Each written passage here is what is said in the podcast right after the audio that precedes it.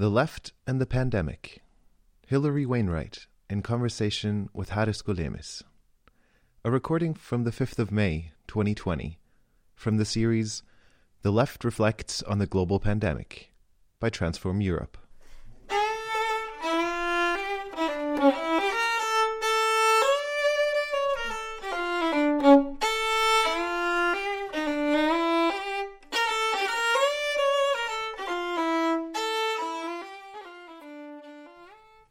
United Kingdom has had a poor record in dealing with the COVID 19 pandemic. Hilary Wainwright attributes this to two factors in particular. Firstly, the arrogance of Boris Johnson, who was very late to recognize the seriousness of the disease and implement a lockdown. And secondly, the unpreparedness of the UK's health system. In fact, Britain under Johnson shares these two characteristics with the United States under Trump, which helps explain why the coronavirus pandemic has hit both of these countries so hard. In the fifth installment of our podcast series, Wainwright criticizes the mainstream discourse that the pandemic is in some way making all people equal. During the lockdown, for example, inequality among the UK citizens was striking. Workers and the working class are far more exposed to the virus, especially in large cities such as London. They live in small apartments located in densely populated areas. They shop in crowded supermarkets without being able to take adequate protective measures. Many of them, particularly the more precarious, had to continue to travel to work, mostly using the highly congested underground. The situation was completely different for the more affluent people living in middle class areas. Wainwright goes on to discuss how the overwhelming issue of the pandemic has left no space for debates regarding Brexit, neither in the general population nor within Labour. Despite its defeat in the election of Labour leadership, the Labour left, such as Corbyn, McDonnell, Momentum, and the World Transformed, remained very active intervening in the public arena with programmatic proposals for the post coronavirus era. At the same time, Wainwright describes how people are open to militant and radical ideas due to the crisis. This includes state interventions in the economy with the goal of meeting the needs of people rather than the goals of the markets. Also, the need to increase the funding for the NHS and of the rail system, together with the reduction of air travel and the search for more ecological forms of transportation. She hopes that the movements, the trade unions, and the left will be more successful in dealing with the impending deep recession than they were during the 2008 crisis, where the response came at the expense of the working people and to the benefit of mainly banks. Hilary Wainwright is a British sociologist, political activist, and socialist feminist. She's the editor of Red Pepper magazine and author of several books, such as A New Politics from the Left. Those who have been following this series will also recognize the voices of Haris Golemis and Angelina Giannopoulou. Haris, who conducted the interview, is the scientific and strategic advisor of Transform Europe and the chief editor of Transform's yearbook. We once again have Angelina to thank for the moderation. She's a political scientist and facilitator of Transform in the program Strategic Perspectives of the Radical Left and European Integration. The Mosaic blog is delighted to collaborate on this podcast with Transform Europe, a network of 34 European organizations in 22 countries active in the fields of political education and critical scientific analysis. The Transform Network is the recognized political foundation of the Party of the European Left. After the outbreak of the COVID 19 pandemic, the series The Left Reflects on the Global Pandemic was launched, in which various befriended intellectuals were asked to share their reflections, assessments, and proposals regarding the crisis. By next week, all six editions of the series will have been published here on Mosaic Podcast. Okay. Uh, hi, Hilary. It seems it seems that the virus has infected even your connection. Yes, uh, definitely. the, the situation is very bad in the UK, as you know better than than me. uh, you, you, know what is most worrying uh, me is that uh, while in all European countries the rate of, of uh, coronavirus cases increase is declining, this curve is uh, not rising very steeply. In, in uh, Britain and in the US, the rise is very big. Uh, so it's not declining. In fact, it's still increasing. So possibly you have not seen the worst. Uh, I don't know what is your feeling on that. Do you? Well, I mean, I think you must tell. Firstly, you must tell me when when you can't hear me. But I mean, I think that in a way to to make to put the US and the UK in the same category, which is a fact. You know, it points to the problem, which is both a, a societies that are um, dominated by the market. So in Britain, you know, the health service, local government, all the institutions of, of public health, of preparing, of, of being ready, of emphasizing the preventative as well as the treatment, um, have been destroyed. Uh, and probably the same in, in the US. Well, they never really had a proper health service.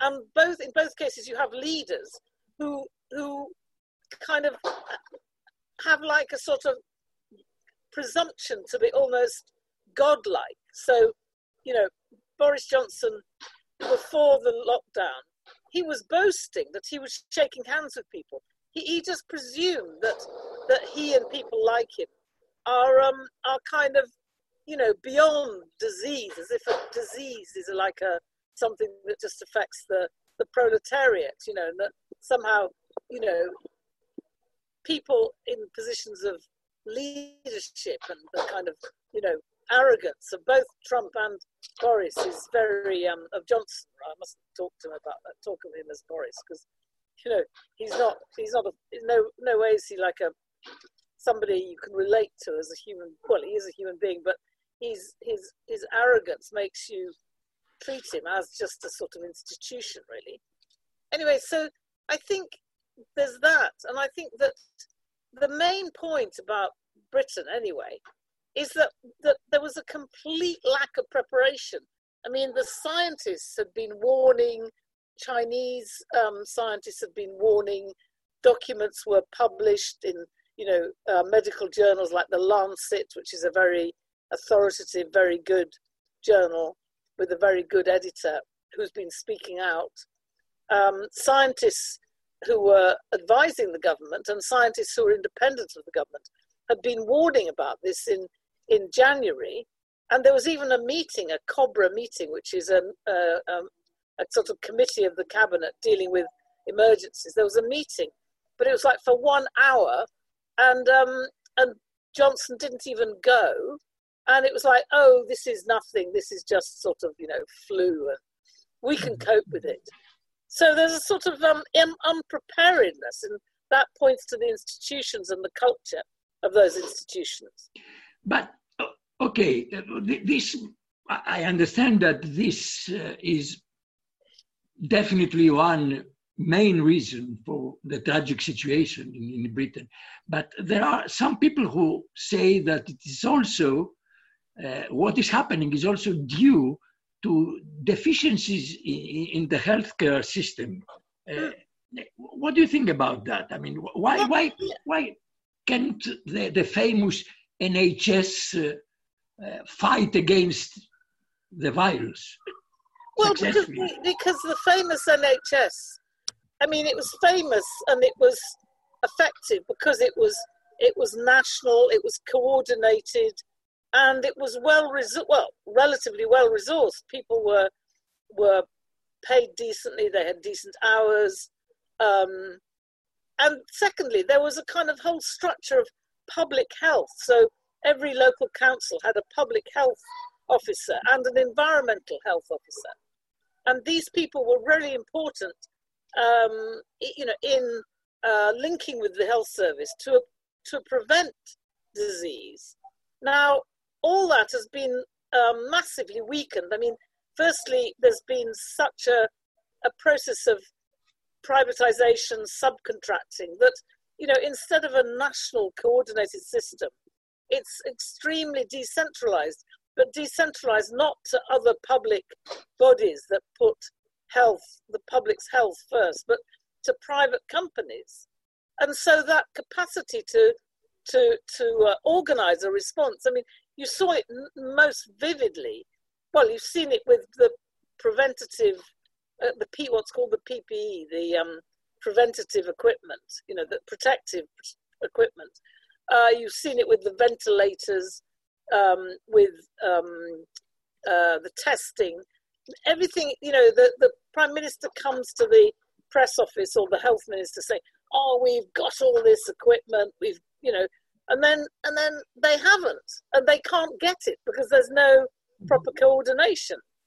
And so then they then they um then they raise the Dunkirk spirit and say, well, just as all these little boats came to rescue people from Dunkirk, so now all these little companies and and and people have responded, but you know to focus on the a war metaphor implies the problem is is treatment rather than prevention. I mean, obviously now treatment is key, but even now prevention is important, and that points to the importance of testing. You know, which the WHO said test, test, test. The British government, you know, just was completely testing isn't relevant now, and they gave up on. Um, at one point, they had a, a strategy of testing and then following up all the contacts of people who were infected, and um, and then they gave that up. And actually, the people who could have done that were the environmental health, public health officers in local government. But it's as if the, gov- the national government doesn't know how to spell local government, you know, let alone, you know, respect its its its capacities. Is, is there a lockdown now in the UK? Yes, yes, there's been a lockdown since um, since March the 23rd. I mean, too late, mm. but but there yeah. has been. But there, there, there is one. Yes. Because you know why I ask you this? Yeah. Because it's there are some people, and this happens all over the world, that they say that during uh, the pandemic and uh, uh, with the preventive measures that are taking, stay at home, uh, self-isolate, or the lockdowns, everybody. I mean, we are all in the same boat. That uh, there, there is no, there are no class differences, no gender uh, differences while I think that this is not the case, uh, uh there are people, and I presume that this happens in, in the UK also, that uh, are either in the front line or, or have to go to work. I mean, they cannot self isolate, isn't it so? Oh, yeah, no, I mean, it, there's massive inequalities. I mean, for a start, people throughout the lockdown, people have been going to work and not we're not just talking here about the um, the health workers uh, and the care workers, and we'll say more about care, but but also for a long time construction workers, you know, businesses that that weren't prepared to close down were going, and and also there's workers, precarious workers who end up going because they they don't have the money, and there's not been. I mean, there's been money given to um, to companies who um, employ a lot of people, and they they get um, those people get eighty percent of their wages um, from the government. But then there are all the people that are not on full time contracts or proper contracts, which we know is a growing proportion of the of the working population, and those people like scared not to go to work because they won't get any money if they don't. So, I mean, like, I'm just, I'm sitting outside actually because my Wi Fi is so bad. But round the corner, there's a station, and on my way here, I just checked. And the trains, the overground, you know, which links into the underground, the, the metro, um, is still going, you know, just to take workers. So it's not going as much as it was before, but it's it's still going, and buses go.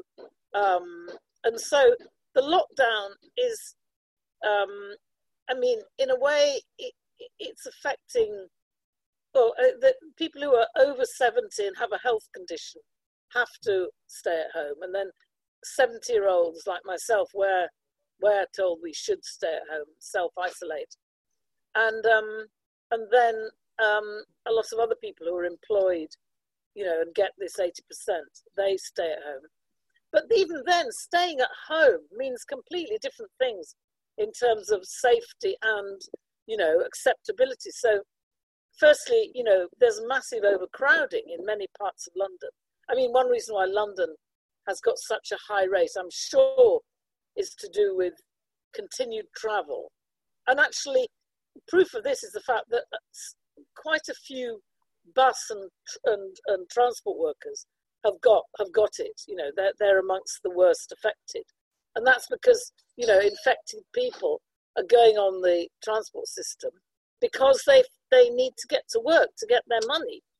Um, and and then the other thing is so an overcrowding in housing. You know, so people, you know, uh, social isolation is all very well, or physical isolation is all very well if you if you live in a house with a garden and you know there's just you or you and your family that's fine but if you're living in a, a you know like three or four people to a room or um, sorry there's a garage next door that's making a bit of money mm-hmm. noise but um, you know if you're living in um, you know these multi-occupied buildings and you often don't know the other people they might be going out to work and you're not and, and also you know they're massive london is highly is very densely populated, and there are lots of big, big blocks of flats that have got no garden or anything. So, you know, not having a garden, particularly with kids, must be, you know, absolute torture. So it's very, very unequal, and also yeah. all the food, you know, you know, like it, it's quite difficult. At least it was at the beginning to use supermarkets because mm. you know people had panic bought and there were endless queues. But then you go to middle class areas and you can get things delivered, and it's all quite sort of, you know, um, not too bad. I mean, I live mm-hmm. in a half middle class and half working class, so I can see the contrast. And you know, in the middle class bit of Hackney where I live, there's very, very disciplined queuing with people, you know, making their distance and so on. And then in the more working class one uh, area, there's the the supermarkets are really, you know, very frantic and people in a panic and so on. Okay, okay. Uh, so uh, I, I want to come back to, to Boris Johnson now. I mean, the, the pandemic came uh, at a time when uh, um, Johnson had achieved his major target to, to get the UK out of the European Union. And also his victory in last December's elections confirmed his domination in a way in the British politics for at least for the short term. And my question is, did this handling of, of the emergency damage his public image or, or uh, the apparent lack of uh, any kind of solidarity among the EU member countries during the pandemic confirmed his uh, choice for Brexit. What, what, do you think? Well, there are two questions there. I mean, one is, you know, his strength, his whether there's support for him, and whether he's benefited from the situation. And then the second, I mean, related question, but whether Europe's behaviour um, has, in some senses, confirmed the the decision to go for Brexit. I mean, dealing with the, the second one, I mean, there'll be other people. Uh, I noticed Joseph Healy is on this amongst the participants, and he's a active member, along with me, in, in another Europe is possible, but he's been more on top of the Brexit debate. And I, I think that the the image of Europe, well, firstly, I don't people aren't talking about Brexit. Um, you know, in a way, this pandemic has sort of overwhelmed the um, news debate, the news discussions. And I think, secondly, I mean, the, the, um, the view of Europe is mixed because, on the one hand, it's so clear, I think, to most people, that international cooperation is, is, is, is absolutely necessary. And it's this kind of crisis that shows that. And that um, there's this classic case of where um, the Europeans had got together to arrange procurement, I think, of ventilators. And um, Britain didn't join the collaboration. And at first they said it was like they lost an email or something, some bureaucratic problem. And then um, it became clear that it was a political decision. Oh, hang on, sorry. Um, Adam, I'm just on the Zoom. I'll speak later. Bye. Um, sorry. Um, uh, so, so then it became clear that it had been a political decision, and it was, you know, obviously it cost lives. So there's a sense that um, Europe, you can see the potential of collaboration and how beneficial that would be. The fact that the Europeans actually haven't collaborated, you know, they haven't, they didn't come together to help Italy, for example. Uh, you know, it's China that helped Italy. Um, I think, you know, also leads people to feel, you know, Europe, Europe isn't, you know, fit for purpose. But I mean, the conclusion of that isn't necessarily Brexit. It could be to remain and to, to, to fight for that collaboration. Um, so I think um, the, the whole crisis and Europe's response to it hasn't really, you know, favoured one side or the other. I think the, the, first question about Johnson and his whether he's been strengthened by this.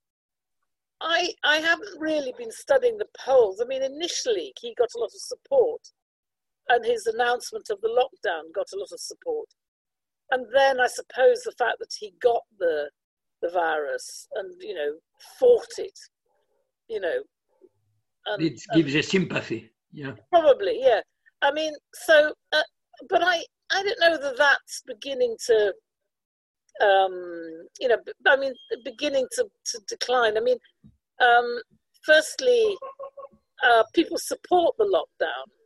Actually, you know, he thinks that people are kind of like desperate to get out, but actually, you know, people. I wouldn't say they enjoy it, but they're getting used to, you know, maybe not getting up so early, going to work so early, you know, all that sort of pressure of day to day work is leading to people thinking, well, maybe maybe you know we could have a shorter working week. I mean, it'll it raises a lot of issues about a different approach to work. I mean, okay, that's amongst the the politically active people, but but I think it, it it's got an echo amongst you know just ordinary workers. Um, people are enjoying the sunshine. There's a sort of slowing down, which you know, connecting to local parks and woodlands and so on. So there's a kind of and also people are scared. You know, it is scary the the virus, the way it can, you know, the way its infectiousness. So people don't want to come out of lockdown, particularly. The support for coming out and for ending the lockdown is quite low. Mm-hmm. So I, I and I think also also more and more people, particularly scientists, are speaking out. Okay, this might not reach the mass of people, but I think it probably will because at least there are some media, you know, the Daily Mirror. I mean, obviously the media is a key factor here, but some media are beginning to report more on the scientists who are who are breaking ranks. I mean, interestingly, there's a, a group of very high level scientists who've formed an alternative advisory committee, which is independent and transparent. You know, yesterday had its first meeting, and it had a, a public press conference of all the scientists, and journalists could ask, and there was a debate, which there has been all along. There's a debate amongst scientists. There's not one one science, but but actually the way the government portrays it is that like there's one science, and so at the press conferences every day, you have the prime minister or his deputy and then you have a, the science, uh, a scientific, scientific advisor commenting as if there's just one view. And, you know, in a way, that scientist is probably very, very cowed by the fact that he's like alongside the prime minister. And, and, and there's a sort of atmosphere as you don't criticize the government. But actually, that's beginning to break. To break, and scientists are, are coming onto radio programs to kind of blow the whistle and so I think that'll build up a bit like it did with Blair and the Iraq War. But mm. you know the, that was quite slow in in in actually undermining his popularity. But but it did, and I think the same. You might see the same dynamic. Well, you you mentioned Blair, uh, and this brings me to another question regarding the, the situation in the Labour Party. Uh, first of all, I would like to know how, how the Labour Party, uh, what is the Labour Party's stance in, in regarding the in, in, in the pandemic? I mean, does it criticize the government and for what reason? Uh, uh, but, but the main thing, I mean, what is of interest to me is uh, now you have a new leader. And uh, do you think that there is a danger that uh, an alliance is formed between uh, the Blairites, now that you, you mentioned Blair, and uh, the centrists to, to isolate the, the left uh, within the party, which was uh, something, it was a hope, uh, not only for, for the UK, but for all, uh, all, all people in Europe and some other parts of the world. I mean, uh, the, the, the Corbynites were uh, some, something to which we were all uh, have rested our, our hopes. Um, do you think that there is such a danger that uh, the left is isolated? Well, I mean, obviously, even the victory of Starmer, in my opinion, illustrates that danger. I mean, um, he's not. I mean, he, he can't be seen as a Blairite. He's not a rightist. Mm. I mean, um, yeah.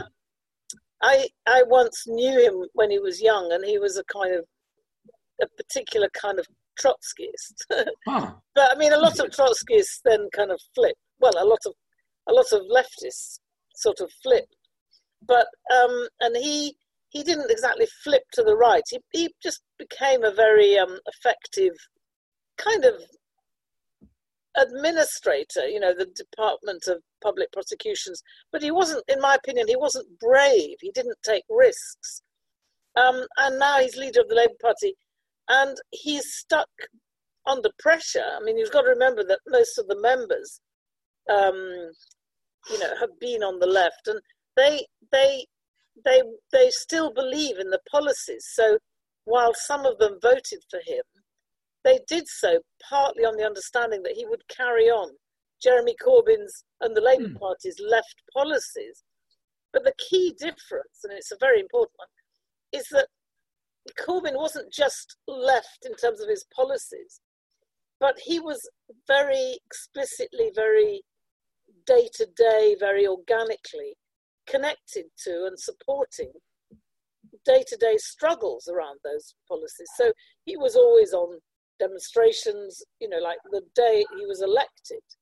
His first action that afternoon was to go and, and support a, a demonstration against um, the, the sort of racism against refugees and to give support to refugees. Um, and so he's always had that relationship to the, um, if you like, the social movements, the trade unions that were fighting. You know, he and John McDonnell would join the picket lines of precarious workers in McDonald's. You know, so he was he was um, challenging the parliamentarism, which had traditionally dominated the Labour Party. So, you know, you people will remember Ralph Miliband's book, Parliament mm. Socialism, where he said that the British Labour Party was dogmatic not about socialism, but about parliament, par, about the primacy of parliament, and why, in fact, why Jeremy Corbyn was such a threat, and and John McDonnell and the whole movement, was because not just it was it, it believed in nationalisation, public ownership, and redistribution, but because it was building up and supporting forms of power outside of parliament. And I don't want to be romantic about that, but that's that's what was going on. And, and Starmer has none of that. He is a parliamentarist to his core. Um, now, I think the right will try and make the most of, of him. I mean, in, in a sense of um, making alliances with him that, that, but could have the danger of marginalising the left. I mean, um, I think that the left is still it's still in a state of debate as to what to do. I mean, you know, there's this question: Do you stay in and fight? Do you do you do you work outside? And what you know, how do you relate to the new Labour Party? Uh, is, is, is the left still divided uh, on uh, the European issue, or is that uh, something of the past? I what do you think? Beneath, well, I think beneath the surface it's still divided, but um, I think now new divisions are emerging. Um, mm. And I mean, to some degree, there's a bit of blaming of the of the remain the people who supported Remain for the defeat.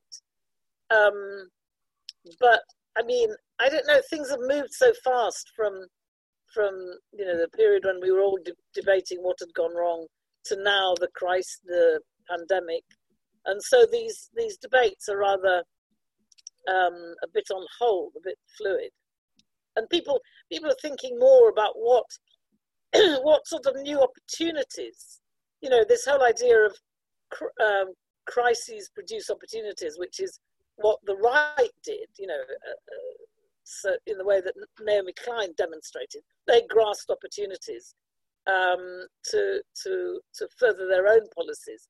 And in a way, now the left is saying, well, you know, there are many, many examples of solidarity, of new kinds of thinking about work, new kinds of thinking about the importance of the state, um, new kinds of neighborhood solidarity, you know, the importance of the NHS, you know, so, so there are opportunities as well as problems arising from this crisis that, that will shift the debate. And I think, you know, John, in a way, thinking about how has the Labour Party responded, I think John McDonnell and Jeremy, they're still very active. I mean, they're still intervening and and making things clear. So I mean, maybe it's my my networks. I see more of what John McDonnell is saying, which is very clear on on the government's failings, than what Keir Starmer is is saying.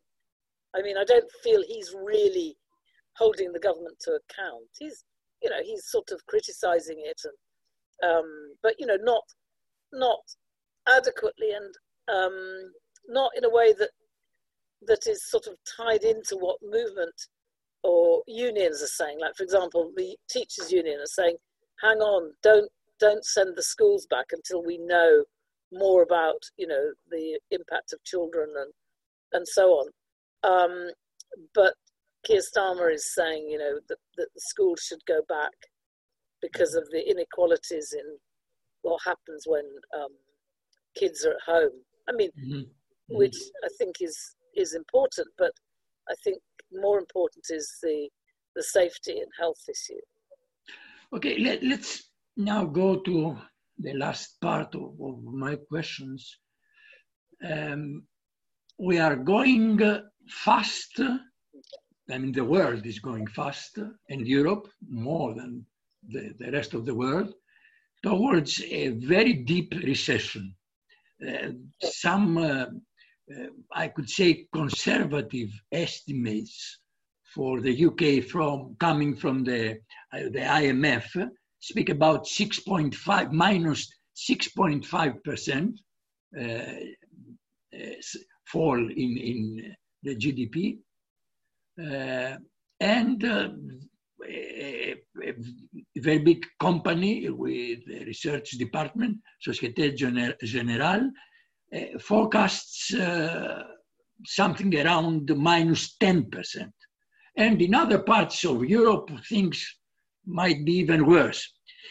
So everybody knows that during a recession, um, governments will try to, to put uh, all burden in the, the working classes and the, generally the lower strata of the society. And the result will be a rise in unemployment, a rise in the already very high precarity, rise of poverty, and all this stuff. We know that. from the past and from the previous crisis. So my question is, do you believe that trade unions and, and social movements in Britain, uh, first in Britain, and then we can speak about the EU countries, are in, in, a, in a position to, to resist this uh, class attack, uh, which will surely come from the government in the UK first. Yeah. I mean, is there a spirit of resistance? Is, is there something like that? Or everybody now, due to the pandemic, is uh, sitting safe at home? No, I think I'm not sure one can talk about resistance, but I think, um, and I think that what's required is both resistance, but also a vision of a different kind of economy. I mean, I think there's got to be some different vision of the way out of the recession. And um, I think, you know, a lot of issues that were laid out by by the Labour Party under Corbyn, like um, like uh, well, basically two things: the Green New Deal, the the sort of whole thinking about a a greener economy, obviously comes massively to the fore because one of the industries that'll be particularly affected by the recession. You know, you can see it in, in the redundancies already being announced, um, is the aviation industry. And so I don't think the, the, the aviation industry will recover, you know, to, to pre sort of pandemic proportions. And so there, the key thing will be ideas about expanding the railway system, um, you know, developing ecological forms of transport. Um, and I think similarly, the whole move to a low carbon economy, you know, is absolutely, you know, it, the situation cries out for it. Um, but the, and in some ways, the, the labour movement's ready because a lot of the, the work has been done in the in the in the course of preparing for a Labour government. You know, so I mean, John McDonnell and his team know have thought about and are thinking about these ideas. And the unions, I don't know. I mean, I did a bit of work to to look into um, the, the, the conversion of um, engineering capacity to make um, uh, ventilators, and this was in a Airbus Airbus factory. Mm-hmm. Um, and there, the union. I talked to the union locally and nationally, and the national union Unite. Their officer for manufacturing, um, said yes, this would feed into their thinking about the green about a green new deal. So I mean, I think also there's a learning from what happened on in 2008 and the financial crisis that that there was a mass education from experience of seeing how the crisis has been solved, you know, at the expense of working people and in favor of the banks and I think there's enough awareness of that in the um, mm. in the unions that that that will say no. People will resist. I think also the um, the um, the lessons about the NHS uh, will become clear. You know that um, people will um, be concerned to defend the NHS in a way that that they haven't been sufficiently militant up till now. But I think so they'll be very, what I'm really saying is that people will be very open to radical and militant ideas and, and practice. And so therefore, there's a huge onus on, on the left, such as it, you know, it's, it's there, but it's not very well organized at the moment. But there's a huge onus on us to, to follow through that openness with more direct, more accessible forms of political education and campaigning. And some parts of the left are ready for that. I mean, you know about the World Transformed, which organised those mm-hmm. really good events at Labour Party conference.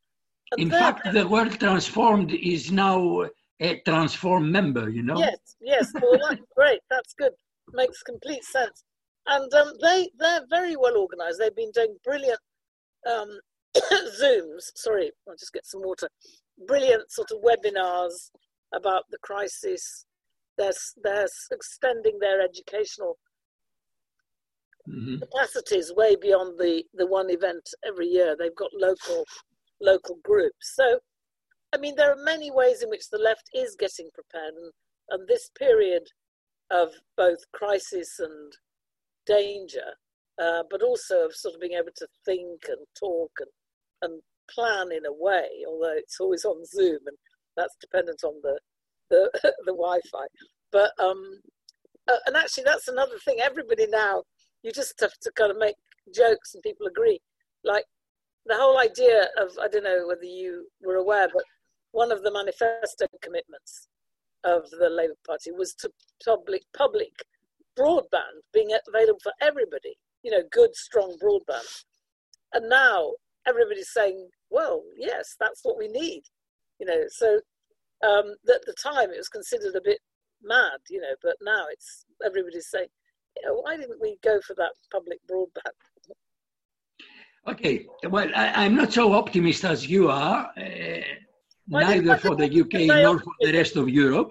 but anyway, it's true that, they, that, that there is an opportunity now to, to uh, speak to people and to just uh, show to them uh, the, the impasse of, of the uh, present economic system. Mm. But uh, I don't know what will be the response from their part, and uh, I'm sure that the, the media we will just bombard the, the, people for the need uh, to be united uh, in the name of the nation and all this stuff.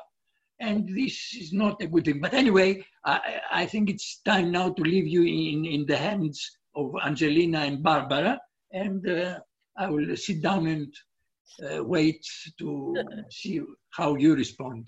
Okay, and they will come in uh, as well and disagree. Yeah, of course. Thank you so much, Haris. Thank you, Hilary, for this first part of the interview. Many people, um, you know, are chatting in the chat uh, box. They say various things regarding Brexit, the Labour Party, etc. Uh, we have uh, so far two questions um, in the Q&A box. Uh, I read the first one. So, Hilary, McDonnell is one of the strategic leaders of the Labour Party. What is his role now under Starmer's leadership? Um, okay, well, I don't know what it is officially. You know, I, am not, um, you know, I'm not sort of part of the inner group, but um, clearly, in his own behaviour, which is the way to judge him, is that or judge his role. He's he's not he's not in an official position with Starmer. He's not on the shadow. He he refused to be in the shadow cabinet.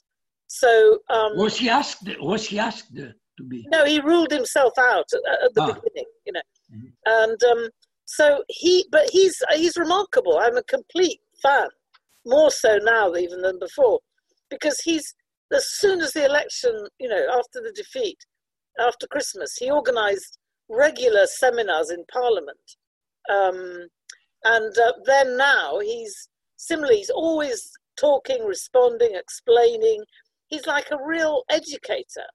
He's supporting the world transform. He supports, you know, any sort of left initiative. Um, uh, so I, I, think that he's his role is as a kind of independent um, political voice, carrying on the kind of ideas that that he was so well known for under Corbyn.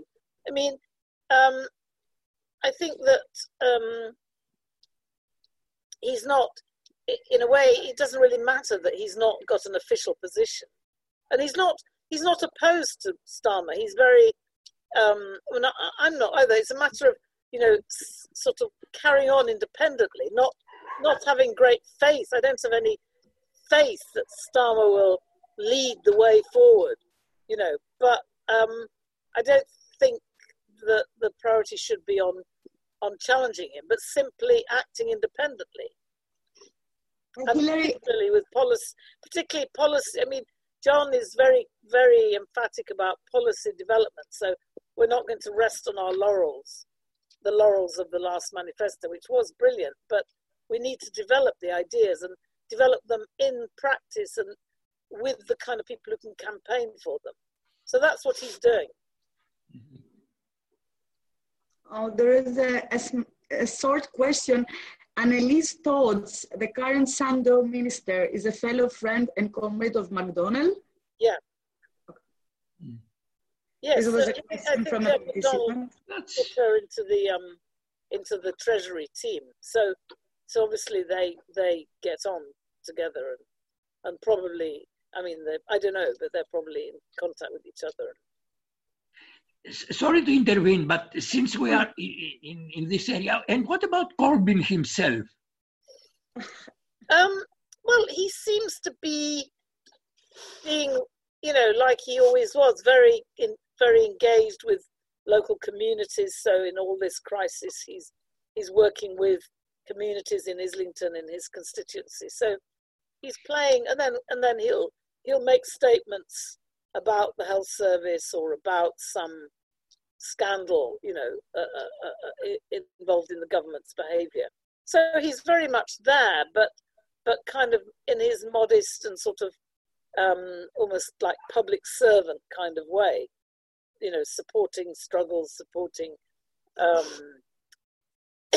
you know people on the left, supporting. He probably he's quite supportive of the world transformed and so on. Mhm. So um, the next question we have from a participant is um, if you could uh, share your thoughts on the issue of public and private partnerships, um, agreements that many of Starmer's shadow ministers have supported in the past. Yeah, I mean, I've always been critical of the idea of, of public private initiatives because, you know, in almost all the cases so far, it's been a matter of the private being the dominant partner. And therefore, it's been usually a, a first step towards privatization. And that instead, I don't think the answer is the state as it is, but more kind of partnerships between well, what some people call public public or public civic civic or you know so um, partnerships between national government and local government or between um, local governments across Europe or between um, national governments across Europe uh, or between um, government and the trade unions or government and cooperatives. You know so where there's a common belief in the priority of the public and a sort of um, economics based on need rather than on the market and on profit, um, then there can be a partnership. But but a public-private one is just completely anathema, in my opinion, to what the public sector is about. It also undermines democracy because, you know, if you have a private partnership, then the, the, the elected politicians aren't fully accountable for the management of those industries or services and therefore you you need a public or public public partnership that in which democracy is absolutely the driving the driving force that defines and determines need and how it's met but maybe the questioner wants to disagree Mhm. Mhm. Thank you. Um, okay, we have a new one. How are the latest developments within the Labour Party discussed by the Momentum team? How are the discussions between the left outside the Labour Party, for example, uh, the Left Unity Formation and Momentum? Yeah, I think the at the moment there's a long there's quite a lot of discussion about the future momentum, and a lot of people are stressing the need to make it more democratic, open it up so that there's more work with movements outside. I don't think the issue is to do with left unity and other political formations. It's more momentum becoming more responsive to social movements. I mean, in a way, the problem, as I see it, and I'm, you know, this is just my personal opinion, is that momentum was kind of sucked. I mean, it, there's been always a tendency in on the left once you join the Labour Party to get sort of sucked into the internal machine, and that you know that winning positions in the Labour Party has become absolutely dominant. And in a way, you could say, well, that worked. You know, we won the Corbyn leadership. But I never felt that winning the leadership meant the party itself had changed. And that, in a way, what happened with Momentum is that it ended up being the kind of force that defended Corbyn um, internally against the attacks from the, the parliamentary party, the, Labour, the right, which dominated the parliamentary party, acted absolutely, you know, irresponsibly. I mean, not just irresponsibly, but in my views, view, completely undemocratically. Whereas in the past, the left always would, in the end, unite with the right wing or centre leadership, you know, um, around election time, even if it disagreed.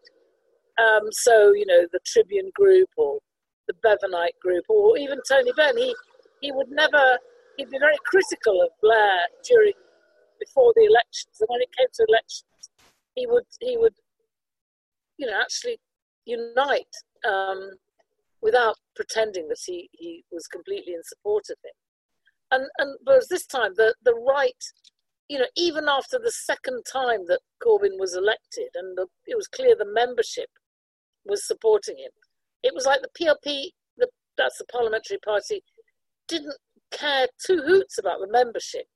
For them, they were like the, they had the moral, you know, the moral right, the, the sort of presumption really to, to determine the future of the party. And they, and, and, and they just attacked Corbyn in the most kind of, you know, I don't know, brutal and sort of uncomradely and um, destructive way, destructive of their own careers actually in the end, because they they lost out in the last election as well as as the left. Um, so I think that, that that that's the problem with the Labour right. Can, can I say something, Angelina, or do you have you have another yes, question? Yes, please, please. Yeah. Uh, in, in one of the webinars the, that you have mentioned, uh, or momentum webinars that I, I followed, uh, McDonnell said that uh, one of the big problems in the previous period uh, and the fact that the left uh, was defeated in, in, in, the party was that uh, they were the leadership and not only the leadership but also the people around it were too much involved in the Westminster bubble bubble mm. instead of of working with uh, the trade unions with uh, movements and all this stuff and, and I, I found this something which reminded me of what happened to Syriza, for example, in Greece, after a, a period. Uh, do, do, you think that uh, now there is a chance of getting back to, to, to the roots, uh, going back to the roots, rather, yeah. to, to the social movements, to the yeah. real people, not only to, to uh, the Parliamentary Labour Party yeah. uh, yes. saga. I, I, I didn't quite finish what I was saying. It was my fault because I'm a bit cold. Um, you are the woman who, who, comes in the cold. yes. the cold. Anyway, um, yes, no, you, they didn't uh, transform. I have to say to participants, didn't force me into the cold. It was my my lack of Wi-Fi. But um, so I'm sitting outside a very interesting social centre in Hackney that does have good Wi-Fi um, although they're not open.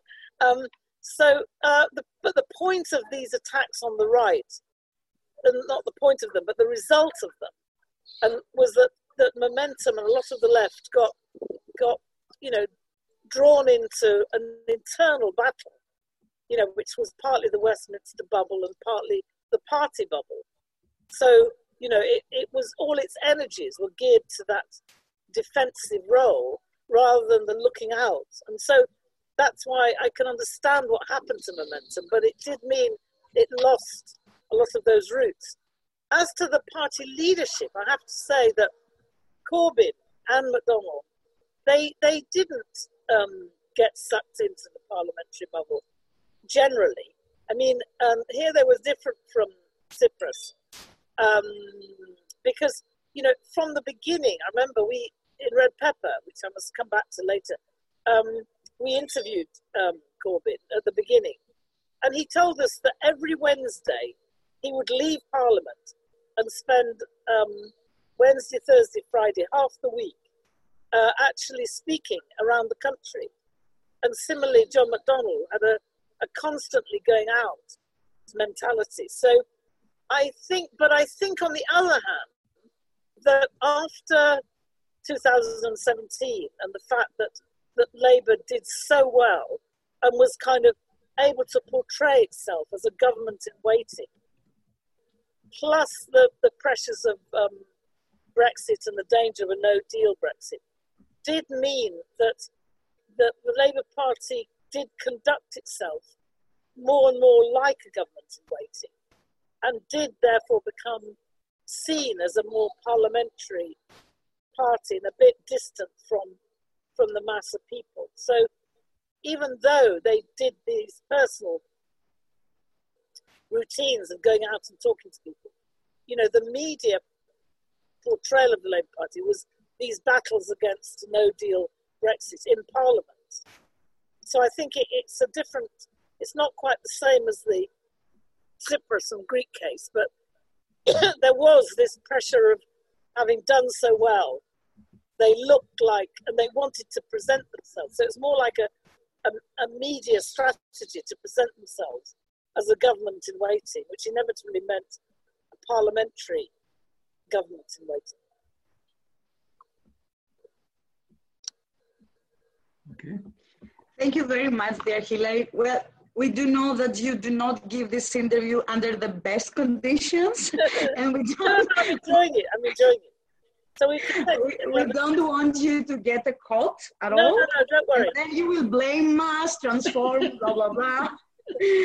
So um, I do believe that okay, since it is already eight o'clock Central European time, I think that we can um, finish this interview. Maybe you can say a few conclusive remarks or something that you really want to be reminded. Um, okay.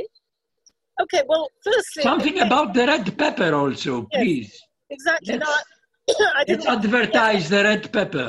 Yes, because um, I think that we've talked about the importance of the media, and in one of um, Haris's questions, which she hasn't asked, he, he, he asked, um, he said, "Will you now leave the Labour Party because you joined? I joined because of Jeremy, you know." Uh, I, I, said that in private. I said that in private. Oh, yeah, okay, yeah. if, if you want to, okay. to speak no, well, open, openly, it's okay. Like my, my attitude is I'm not going to leave. Um, I'm going to keep my party membership, partly because in where I live, many of my comrades are in there and they're, they're not parliamentary. They're working with tenants groups, with precarious workers, and they've managed to shift the Labour Party in Hackney in that direction. So I, I, you know, I find going to Labour Party meetings is is rewarding. It's not um, bureaucratic. It's actually about struggles, including with the council, but also sometimes the council is supporting us. So um, I won't leave, but I will put more of my energies, or continue to put my energies into outside the party. Um, I mean, and Red Pepper is a good example because I, I, I want, I think that we need an alternative media, like anything. It's like that's one of the lessons, and there is quite a good sort of, you know, media, alternative media infrastructure. You know, not just Red Pepper, but Novara. Um, Tribune, New Internationalist, a lot. And so, but it's a struggle. I mean, it take, it's really difficult. I mean, Red Pepper's now been going for 25 years, you know, almost longer than I've known Haris. and, um, and that is amazing, but it's been like a constant struggle. Now we, we've got many young people, young editors, I'm like a complete granny, you know. I but I don't actually, you know, they're doing. I mean, I do some work for it, um, but but they're doing the main work and, and developing the strategy together.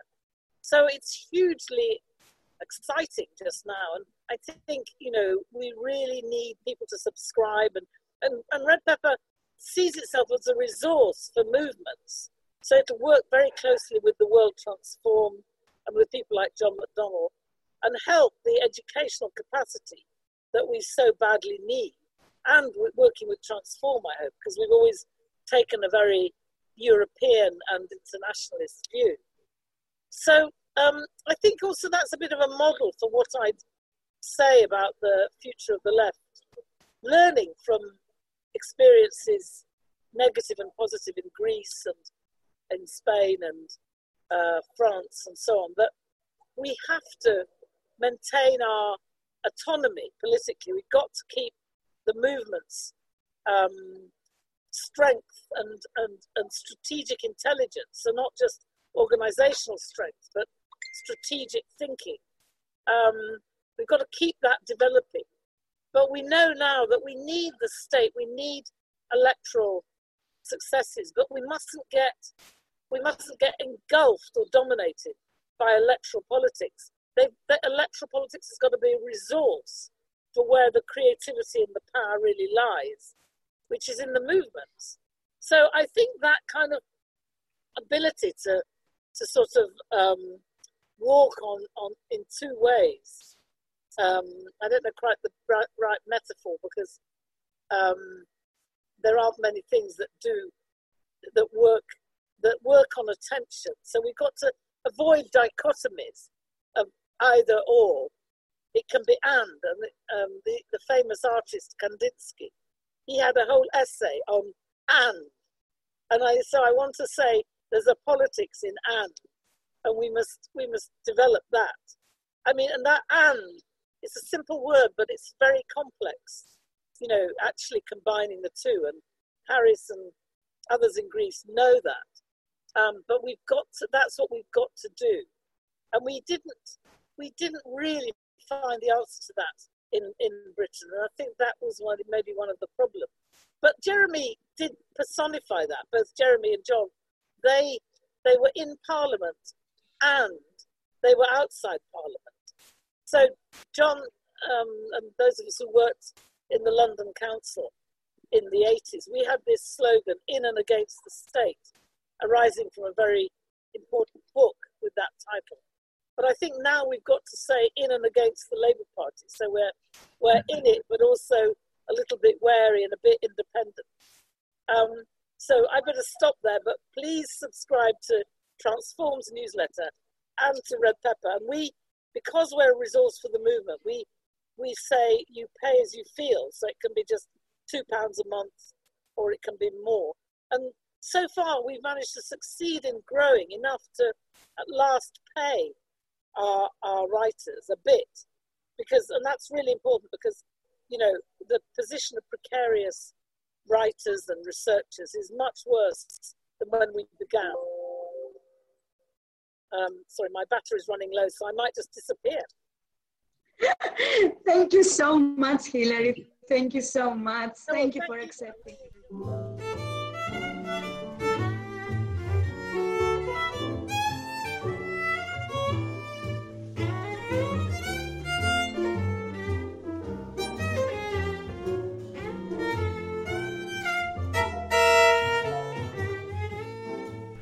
Der Mosaikblog sowie dieser Podcast entstehen eigentlich hauptsächlich aus unentgeltlicher Arbeit. Wir sind allerdings auch spendenfinanziert. Unter www.mosaik-blog.at unter dem Reiter Spenden gibt es die Möglichkeit, einmalige Spenden oder auch Daueraufträge einzurichten. Und die, die gerade finanziell gut dastehen, könnten sich überlegen, vielleicht noch andere linke Medien etwas zu fördern – um 120 Euro gibt es beispielsweise ein Förderabo für den Augustin. Oder aber auch die Anschläge lesen sich wirklich gut. Unser Jingle stammt von der hochtalentierten Sejin Jeon, deren Interpretation des Jazzklassikers Summertime wir auch hier im Abspann hören.